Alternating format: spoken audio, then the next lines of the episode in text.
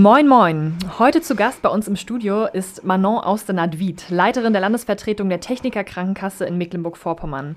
Ihr liegen vor allem die Themen Versorgungsinnovation und Digitalisierung am Herzen und sie ist darüber hinaus in zahlreichen Gremien engagiert. Als stolze Digitalisierungsbotschafterin macht sie sich vor allem für die Weiterentwicklung der Gesundheitsversorgung in MV stark. Frau Austenat-Wied, erstmal herzlich willkommen bei uns im Podcast-Studio. Danke für die Einladung. Wir freuen uns sehr, dass Sie da sind. Ähm, Ihnen liegt ja vor allem das Thema Digitales am Herzen. Ähm, jetzt mal ganz provokant gefragt, der Begriff Technikerkrankenkasse bekommt in dem Zusammenhang natürlich einfach nochmal eine ganz andere Bedeutung. Ist das vielleicht schon ein Hinweis auf die digitale DNA der Krankenkasse? Schöner hätte ich es nicht formulieren können. Es ist die technische DNA. Wir sind ja eigentlich eine sehr alte Krankenkasse und die Techniker stellt darauf ab, dass wir auch für Innovationen stehen. Wir stehen für Versorgung und für Innovationen in der Versorgung. Genau, kommen wir mal direkt zum, zu einem ja, sehr starken gesundheitsdigitalen Thema, nämlich der äh, elektronischen Patientenakte oder auch EPA. Äh, sie ist am 01.01. dieses Jahres an den Start gegangen. Vielleicht mal so ein Zwischenfazit von Ihnen. Wie funktioniert das Ganze? Wie ist die bisherige Resonanz? Ähm, vor allem ist das auf jeden Fall ein Zukunftsblick der modernen äh, Medizin. Die elektronische Patientenakte gibt es ja aus, aus TK-Sicht eigentlich schon recht lang. Also seit 2019 sind wir mit der elektronischen Patientenakte mit TK Safe unterwegs. Und äh, wir haben eine sehr hohe Akzeptanz dieser, dieser Dienstleistung. Es ist natürlich ähm, ein sehr komfortabler Weg, um mit seiner Krankenkasse in Kontakt zu treten. Es ist aber auch ein sehr komfortabler Weg, um sich ähm, Präventionsangebote, also den ganzen Pfad durch das Gesundheitswesen von Alpha bis Omega zu bahnen. Und ähm, last but not least ist es ein, ein wesentlicher Beitrag zur Patientensicherheit. Das konnten wir damals alle noch nicht ahnen, 2018, 2019.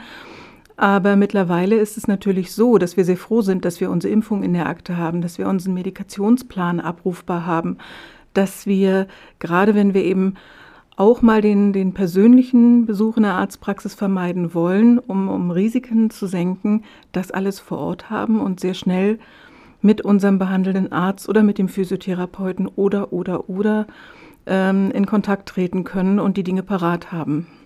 Und aus Patientensicht, also wie haben Sie da so Resonanzen feststellen können schon? Also wird das angenommen auch von der Seite? Ja, also im, im Modellversuch hatten wir teilweise bis zu 600.000 Versicherte in äh, der Akte. Dann ist das ja auch nochmal umgestellt worden. Also mit dem 01.01.2021 war es ja dann verpflichtend. Damit waren natürlich auch nochmal technische Veränderungen relevant und äh, es ist eine sehr hohe Akzeptanz die, die wir da feststellen können. Also auch alle Kundenanliegen oder alle versicherten Anliegen wie Bescheinigungen. Ähm, selbst ich hatte jetzt in der Pandemie gerade mal irgendwie meine Versichertenkarte verbummelt und äh, spreche da jetzt auch aus, aus versicherten Perspektive. Die war sehr schnell wieder bestellt über die, über die Akte.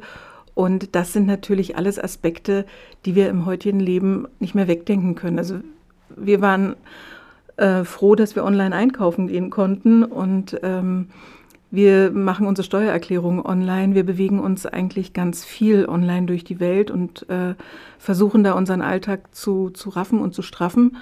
Und insofern ist diese Patientenakte längst überfällig gewesen und, und ist jetzt das Stück Convenience in der Gesundheitsversorgung, was die Versicherten tatsächlich auch wollen. Das Gesundheitswesen ist ja, sag ich mal, per se was aufgrund dieser Zwischenmenschlichkeit ähm, was sehr physisches, was ich sag jetzt mal analoges. Ähm, gerade zum Beispiel auch der Bereich Pflege, ähm, der aber auch vor allem, sei es von der Beratung, Antragstellung bis hin zur Realisierung letzten Endes, ja auch sehr, naja, noch analog stattfindet. Welche Chancen können dann da äh, die Digitalisierung äh, bieten?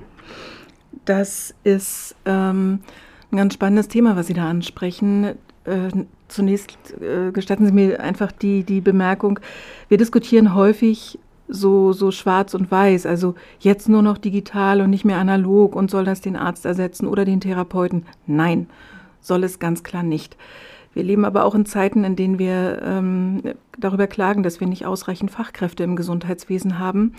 Und insofern ist Digitalisierung ein Schritt zu mehr Effizienz um äh, Redundanzen im System auch einfach zu vermeiden. Und jetzt lassen Sie mich auf das Thema Pflege kommen.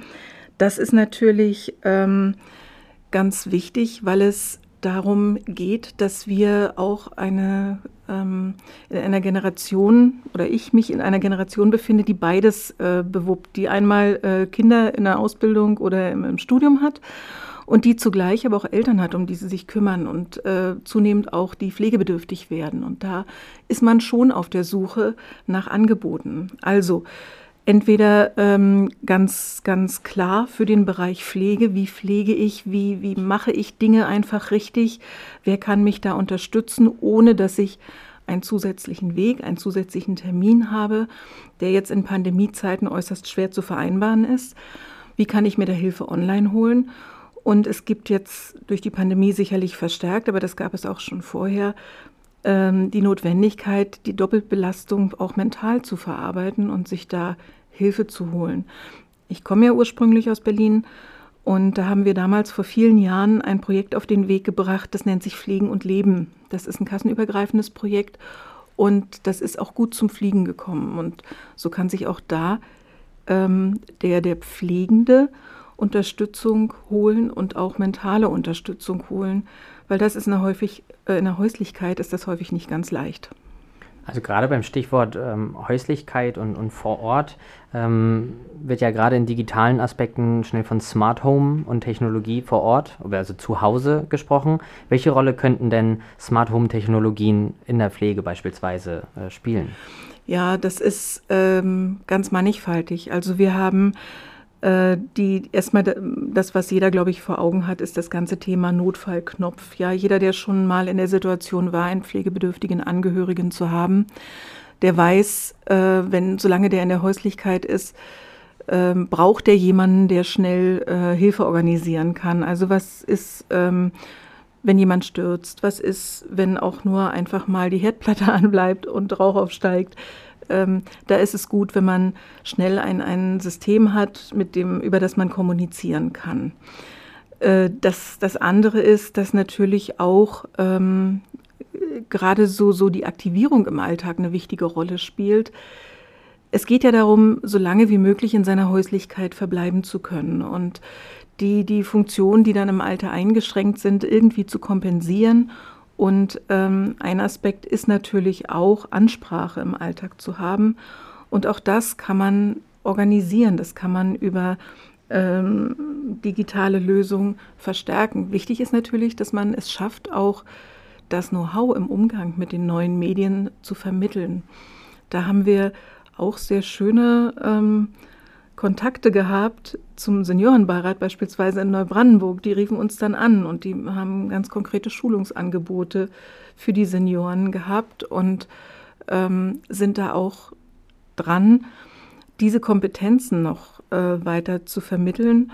Und wenn das nicht mehr ausreichen sollte, dann ist die Kompetenz natürlich auch äh, auf den Pflegenden übergegangen oder auf die Pflegekraft. Auch da, denke ich, müssen wir noch ein bisschen nachschulen. Ähm, jetzt haben wir ja schon einiges über den Bereich äh, Pflege äh, erfahren, äh, also Stichwort Pflege und Digitalisierung, ähm, gerade was auch den, den häuslichen Bereich anbelangt. Ähm, wie steht es denn, wenn ich jetzt so ein bisschen in Richtung äh, Krankenhausversorgung versus ambulante Möglichkeiten denke? Ähm, Erkrankungen, Verletzungen, was da so, äh, was es da alles so gibt an äh, vielfältigen Erkrankungen. Ähm, welche Rolle kann denn in diesem Zusammenhang die Telemedizin ähm, schon spielen? Beziehungsweise wie ist es hier vielleicht auch in MV äh, schon um die digitale Infrastruktur bestellt? Ja, digitale Infrastruktur, das ist ein großer Begriff. Da versuche ich mich jetzt mal äh, äh, klar zu halten.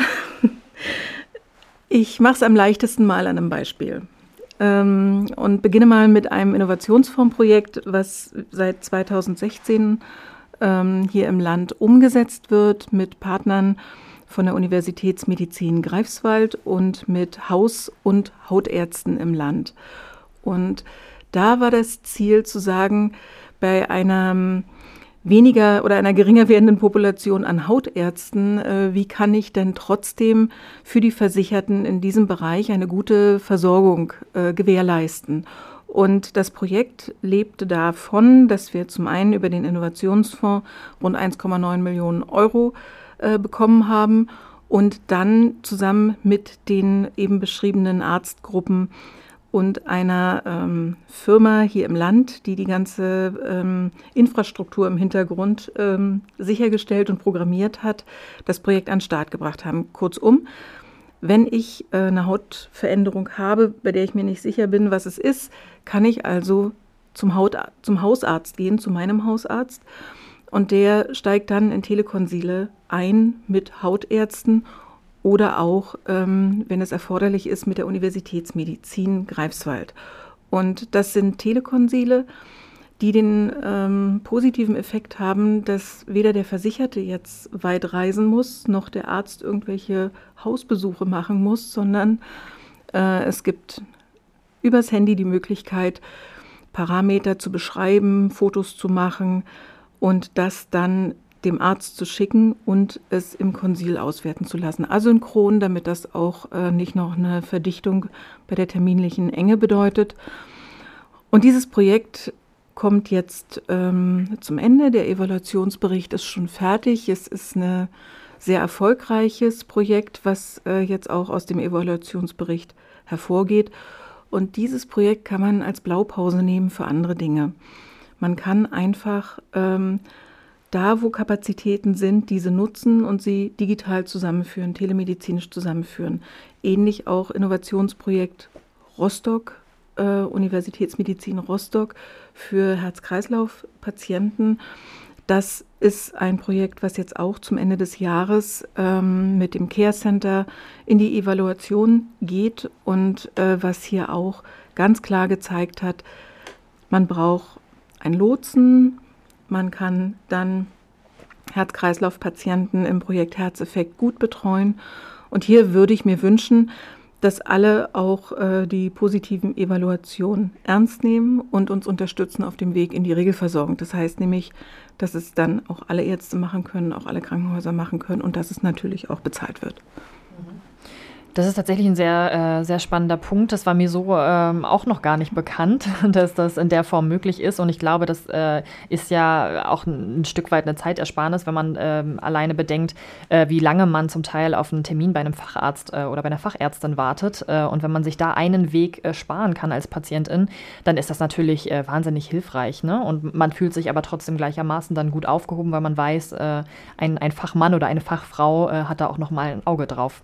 In dem Fall sogar mehrere. Oder mehrere, genau, ja. Auch wieder ein Aspekt der Patientensicherheit im Übrigen. Mhm. Sehr gut.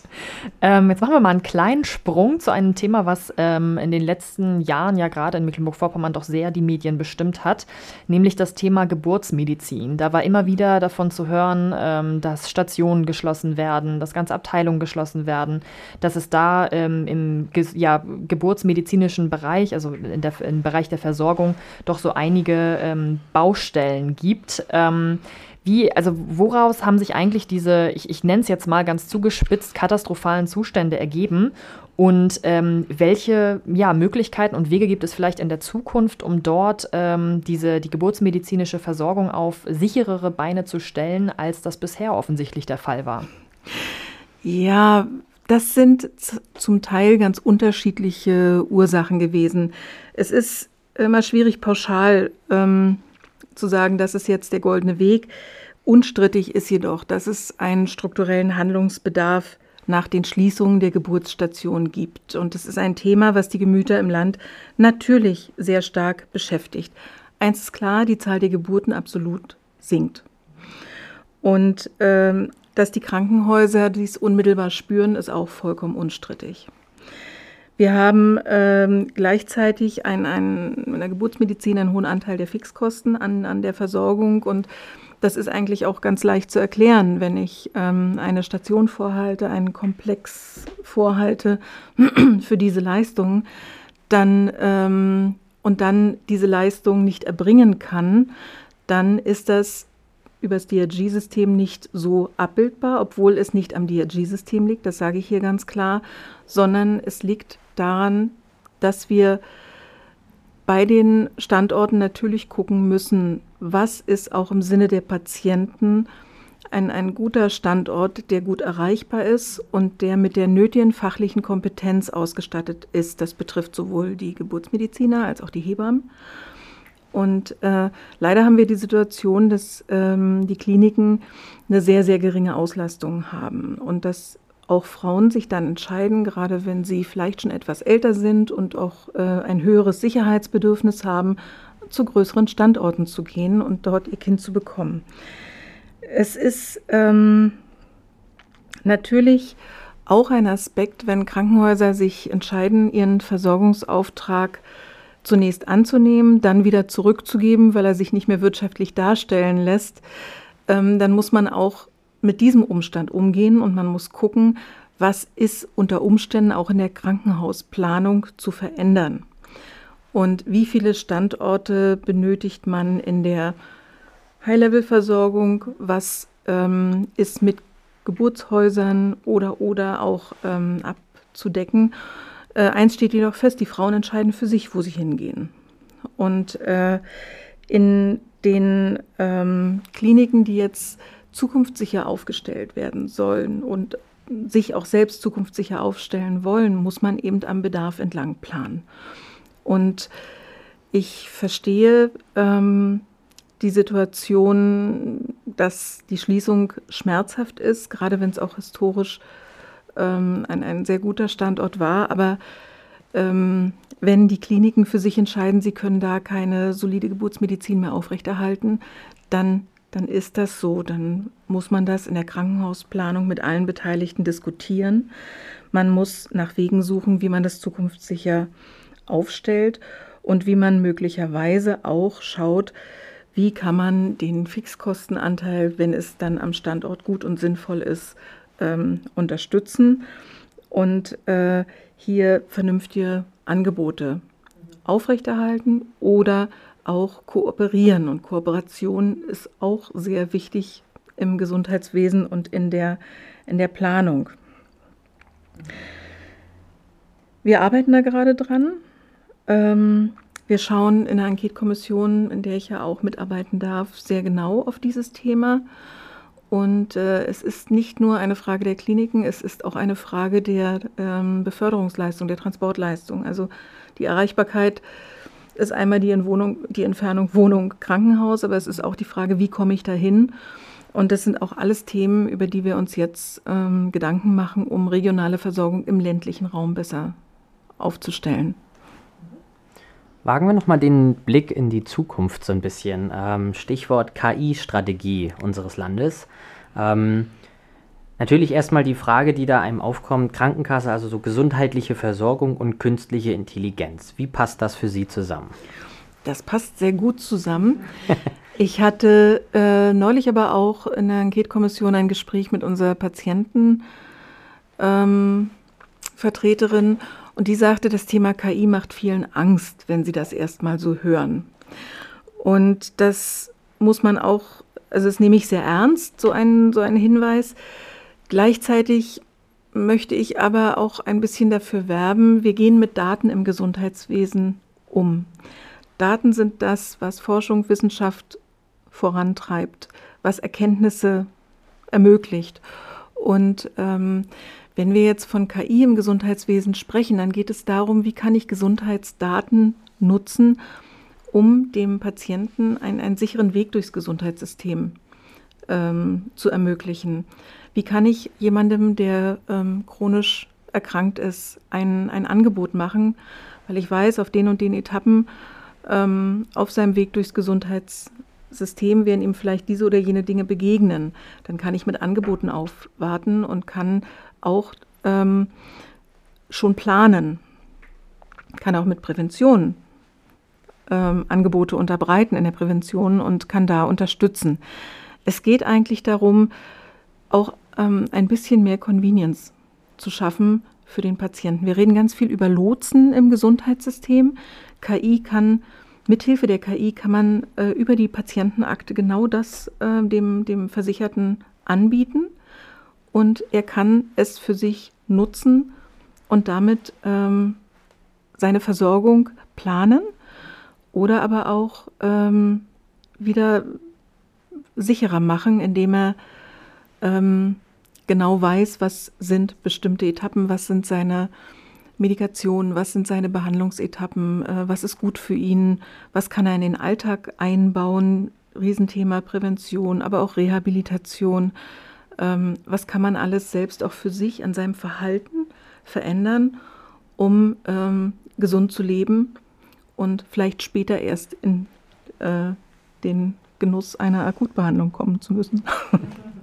Und äh, wie, wie ist da gerade so unser Bundesland aufgestellt? Also wenn man sich so dieses KI-Gesundheitsökosystem in MV anguckt, haben wir viele Potenziale, dass wir schnell in so eine Zukunft steuern können oder gibt es da noch viele Baustellen?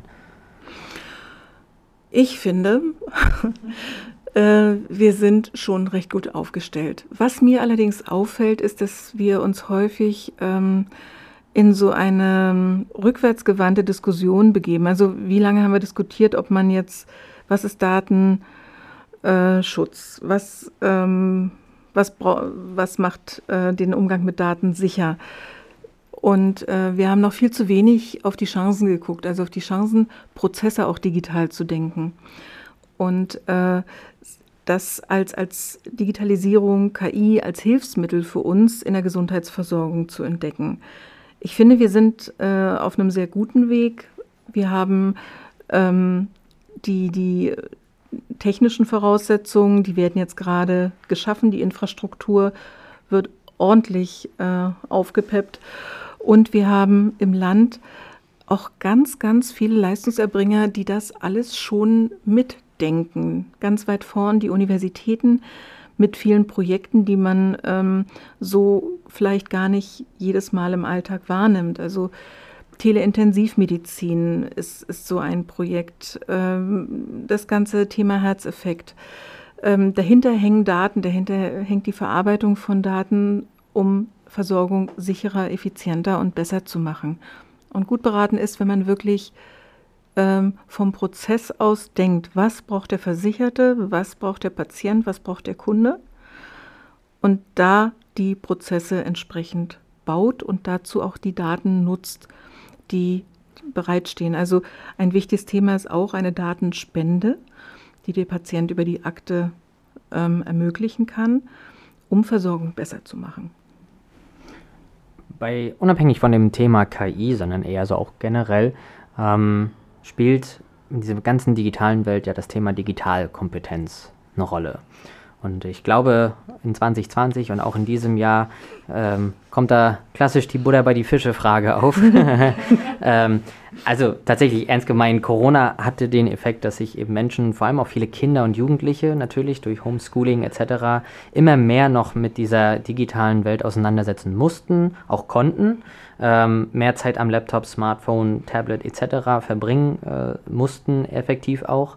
Ähm, und so praktisch das auch alles ist, ist ja immer die Frage, wo ist da eine gesundheitliche Grenze dabei? Gibt es Hinweise auf gesundheitliche Belastung, beispielsweise durch Homeoffice generell, bis hin natürlich zu diesen klassischen ähm, Bildschirmrelevanten oder, oder bezogenen Aspekten aus gesundheitlicher Sicht? Ja, na klar, bereits vor Corona hatten wir die Smartphones, die wir genutzt haben, die wir teilweise auch exzessiv genutzt haben. Und auch vor Corona haben wir uns schon über Digital Detox und über Medienkompetenz und so weiter unterhalten.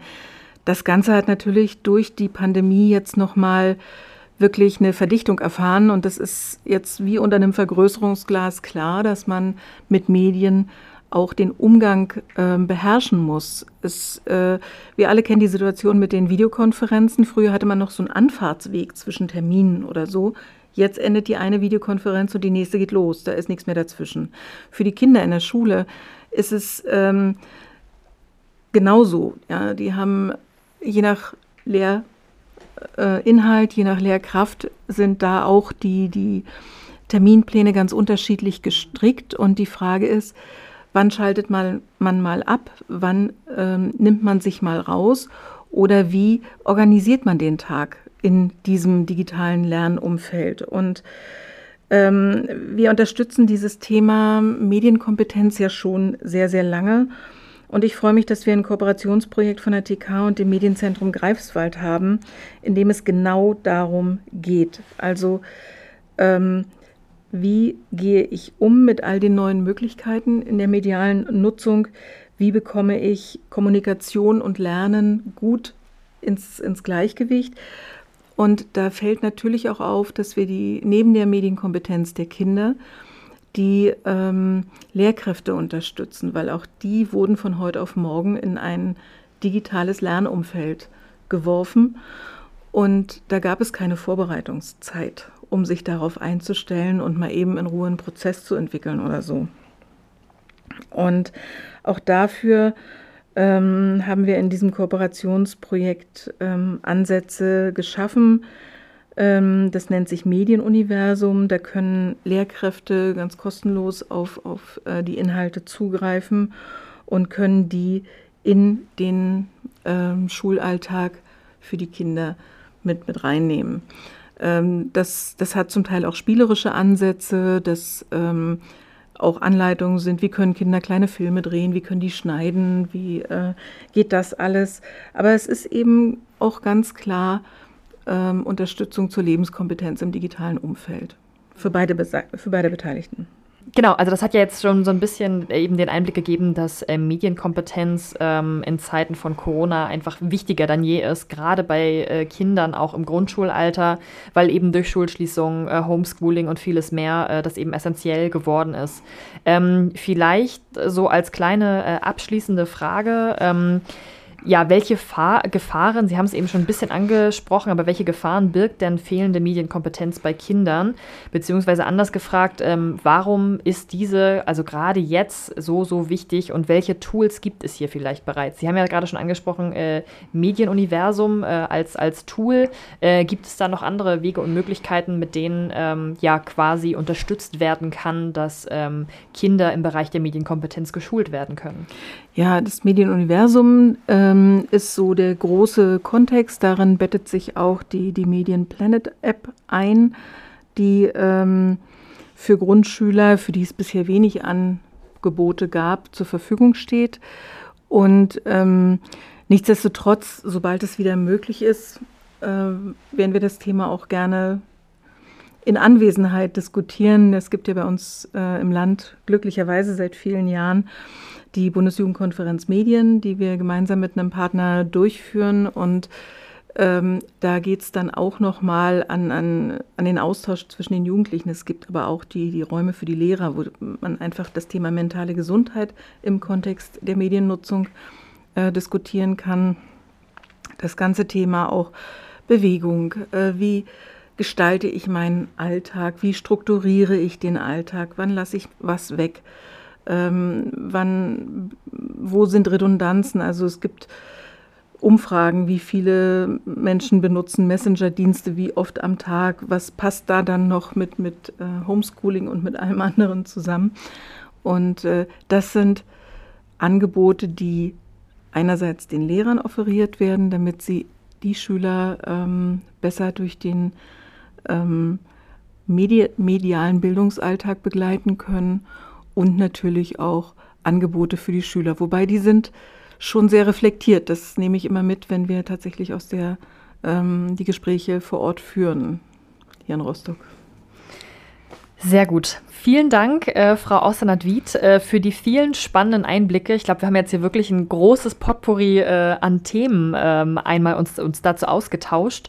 Und äh, vor allem, wenn es ja um den Bereich ähm, digitale Gesundheitsversorgung geht. Und ich glaube, das ist auch äh, für unsere HörerInnen ähm, ja doch sehr äh, optimistisch und positiv, ein positiver Blick in die Zukunft, dass doch im Bereich der digitalen Gesundheitsversorgung vor allem schon sehr viel möglich ist und auch künftig noch ähm, ja, sehr viel mehr möglich sein wird. Vielen Dank für Ihren Besuch bei uns im Studio. Vielen Dank für die Einladung. Das hat Spaß gemacht. Sehr schön.